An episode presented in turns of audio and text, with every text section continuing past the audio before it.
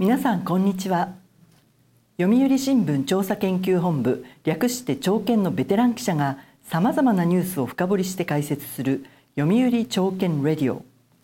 本日は時田秀幸さんにお話を伺います。時田さんよろしくお願いいたします。よろしくお願いします。さて今回のテーマは UFO 問題を考えるです。UFO、UFO をめぐる話題といいますとこれまではオカルトやサブカルチャーの世界で取り上げられるうさんくさいものというイメージが強かったように思うのですが最近のアメリカでは真面目にその正体を突き止めようという動きが出てきているようですね。はいこれは日本のメディアでもしばしば取り上げられていますがここ数年アメリカでは政府が UFO の調査機関を設置するなど新たな展開があります一方では議会も UFO 問題に関する公聴会を開くなどして関連情報の公開を政府に求めるようになっています。要するに UFO というのは単なる都市伝説などでは済まない真剣に解明すべき問題なのだというコンセンサスは近年一気に広まってきているようです。UFO の目撃というのは昔からあったわけですがここに来てアメリカ政府や議会の取り組みが変わってきたというのはなぜなんでしょうか？大きなきっかけになったのはアメリカの有力紙ニューヨーク・タイムズが6年前の2017年12月に掲載したスクープ記事だったと言われています。その記事というのはアメリカ国防総省が2007年から2012年まで先端航空宇宙脅威特定計画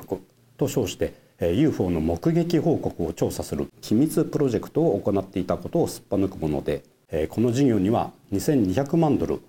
日本円にしておよそ30億円の予算が投じられていたことも報じました。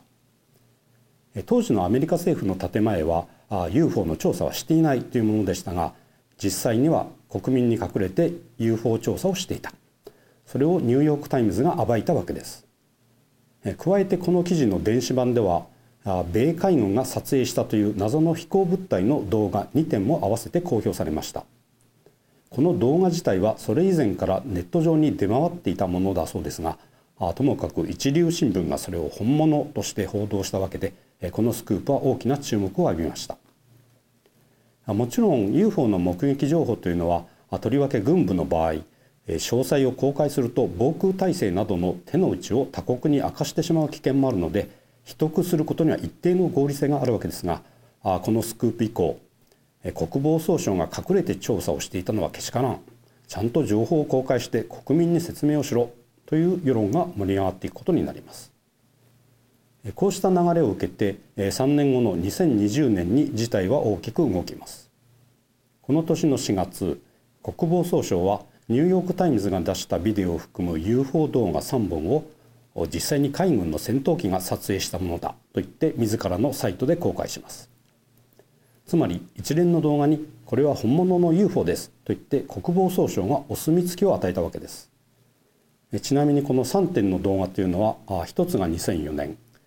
あとの2つは2015年に撮られたものでいずれも白黒で30秒から1分程度の短いものですけれども確かに高速で飛行している物体のようなものが映っています。それぞれの動画にはジンバル、ゴーファストといった名称が付けられてテレビでも報道されましたからご覧になった方も多いのではないでしょうか。これはつまり国防総省が正体のわからない UFO の存在を公に認めた形になったわけですね。はい。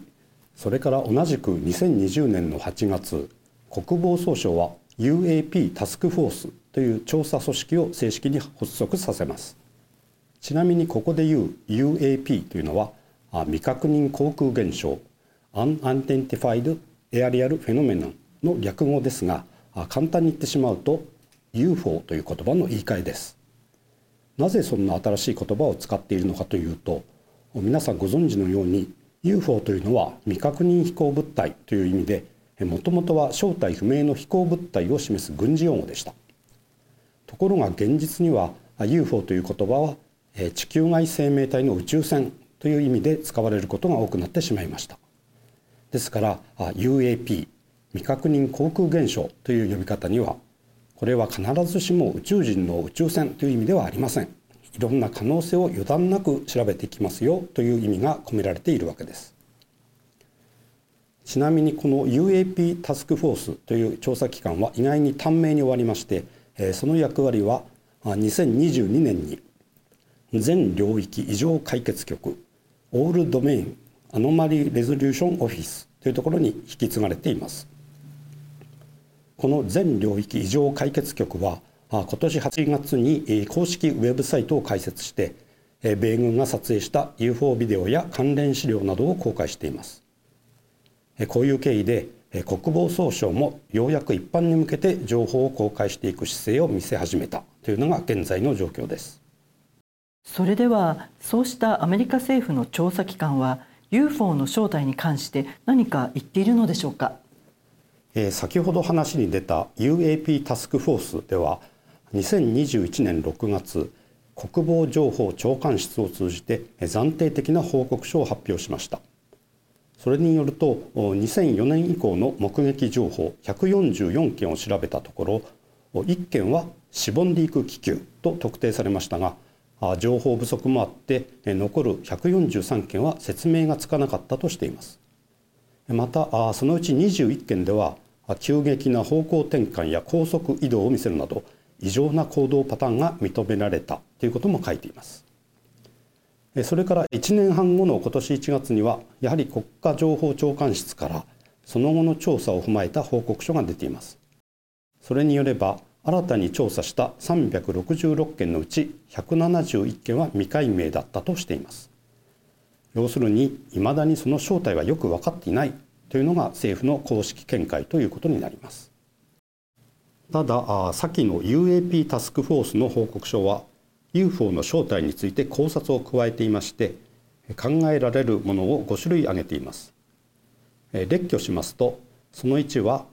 気球など空中の浮遊物。その2は米国内で開発された飛行物体。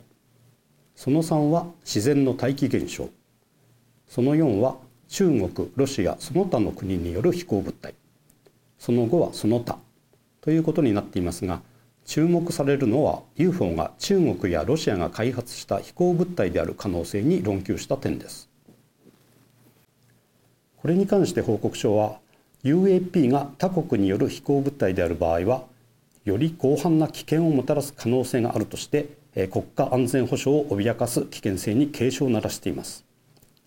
確かに近年の世界では中国やロシアの軍事的脅威が高まっているので高度な飛行能力を持つ UFO が万一そうした国々の兵器であったら国防上の大問題です。アメリカ政府が UFO の調査に力を入れ始めた背景には何よりもまず安全保障上の危惧があるのだと思います。そういった観点からアメリカにおける UFO の歴史を振り返るとちょっと興味深いことに気づきます。実は過去においてもアメリカ政府が UFO の公式調査機関を設けていた時代があるのですがそれはちょうど米ソ冷戦の緊張が高まった時期と重なっています。具体的に言えば米空軍内でプロジェクトブルーブックと称する調査プロジェクトが行われていたのは1952年から1969年までなんですがこれはまさに冷戦真っ只中の時期でした。ところがその閉鎖とほぼ同時期に米ソ間ではいわゆるデタント緊張緩和が始まります。単なる偶然かもしれませんがどうやらアメリカ政府は安全保障上の懸念が出てきた時代に UFO に注目し始めるという法則性があるような気もしてくるわけです。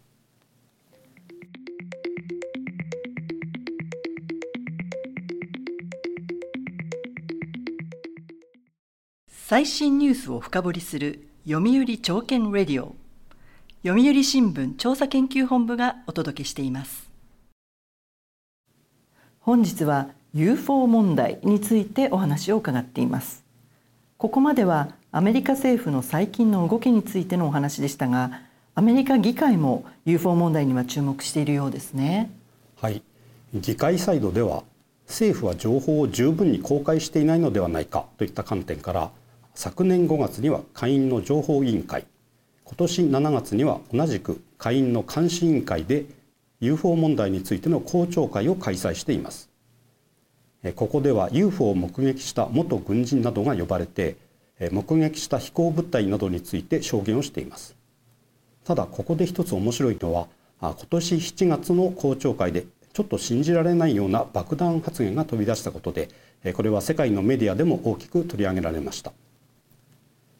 具体的に言いますとその発言をしたのはデビッド・グルーシュという人物で彼はもともと空軍の諜報員だった人なのですが先に出てきた UAP タスクフォースで UFO の調査に携わった経歴の持ち主です。この人物がどんなことを言ったかと言いますと彼は別の情報機関の関係者から聞いた話としてアメリカ政府は過去に UFO の残骸を回収しておりその構造を解析するリバースエンジニアリングを進めている。操縦していたパイロットの遺体も回収されたがそれは人間ではなかった。といった証言をしたわけです。まあ、これはあまりにも常識に外れた話ですし、えそもそも伝聞情報で、え物証があるわけでもない、え我々としては無視してもいいと思うんですがただちょっと気になるところもあります。えというのもしかるべき人物が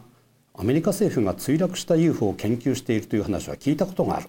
と証言した事例は他にもあるようです。例えば最近翻訳された本でロス・コーサートというオーストラリアのジャーナリストが書いた UFOVS 調査報道ジャーナリストという本があるのですがこの中ではそうした証言がいくつか紹介されています例えばかつて海軍科学技術開発部長をしていたナット・コービッツという人物はエイリアンの宇宙船を回収したという話は聞いたことがあるといった証言をしています UFO は真面目に研究すべき対象になってきたという話でしたがそういった主張が出てくるとなるとまたまた都市伝説とか怪しい陰謀論の世界に近づいていってしまうような気がします。はい、えー、墜落した UFO が米軍に回収されたといった類の話は1947年にアメリカのニューメキシコ州で起きたとされる有名なロズウェル事件以来 UFO 伝説の定番になってきました。確たる証拠はないのにこうした怪しいストーリーはどういうわけか何度も何度も浮かび上がってくるんです。これをどう考えるかですが一つ大胆な推理をしてみたいと思います。こうした墜落 UFO の噂というのは米当局が自ら流していると考えてみたらどうでしょう。例えばアメリカ軍は UFO を回収しておりそれをもとに高度なテクノロジーを開発しつつあるといった噂が広がっていけば中国やロシアも警戒せざるを得ないいわばブラフの効果が期待できるわけです。まあこんな推理はほとんど空想に近いのですが情報公開に舵を切ったように見えるアメリカ政府も時と場合によっては何らかの意図で UFO 情報を都合よくコントロールしていく可能性はあるのかもしれません。えともあれここに来てアメリカ政府が UFO は実在しており調査に値するという立場を取るようになったのは相当に画期的なことだと思います。ちなみにアメリカ航空宇宙局 NASA も昨年6月に UFO に関する研究チームの設置を発表して国防総省とは独立して調査を続けているということです。個人的な考えですがこうした調査から地球外生命体の存在が確認される可能性はほとんどゼロでしょうしはるか昔から UFO が目撃されてきたことを思えば UFO が他国の秘密兵器である可能性もまずないと思います。そういった意味では UFO は今もなお大きなミステリーであり続けています。UFO の真実に迫る能力を持っていると思われるアメリカ政府が今後どんな情報を明らかにしていくのかこれからも引き続き注目していきたいと思います。はい非常に興味深いお話でした。時田さんありがとうございました。ありがとうございました。読売朝券レディオはこれからも旬な話題を取り上げてまいります。次回もどうぞお楽しみに。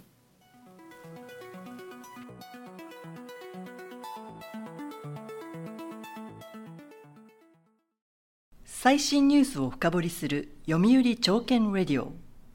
読売新聞調査研究本部がお届けしました。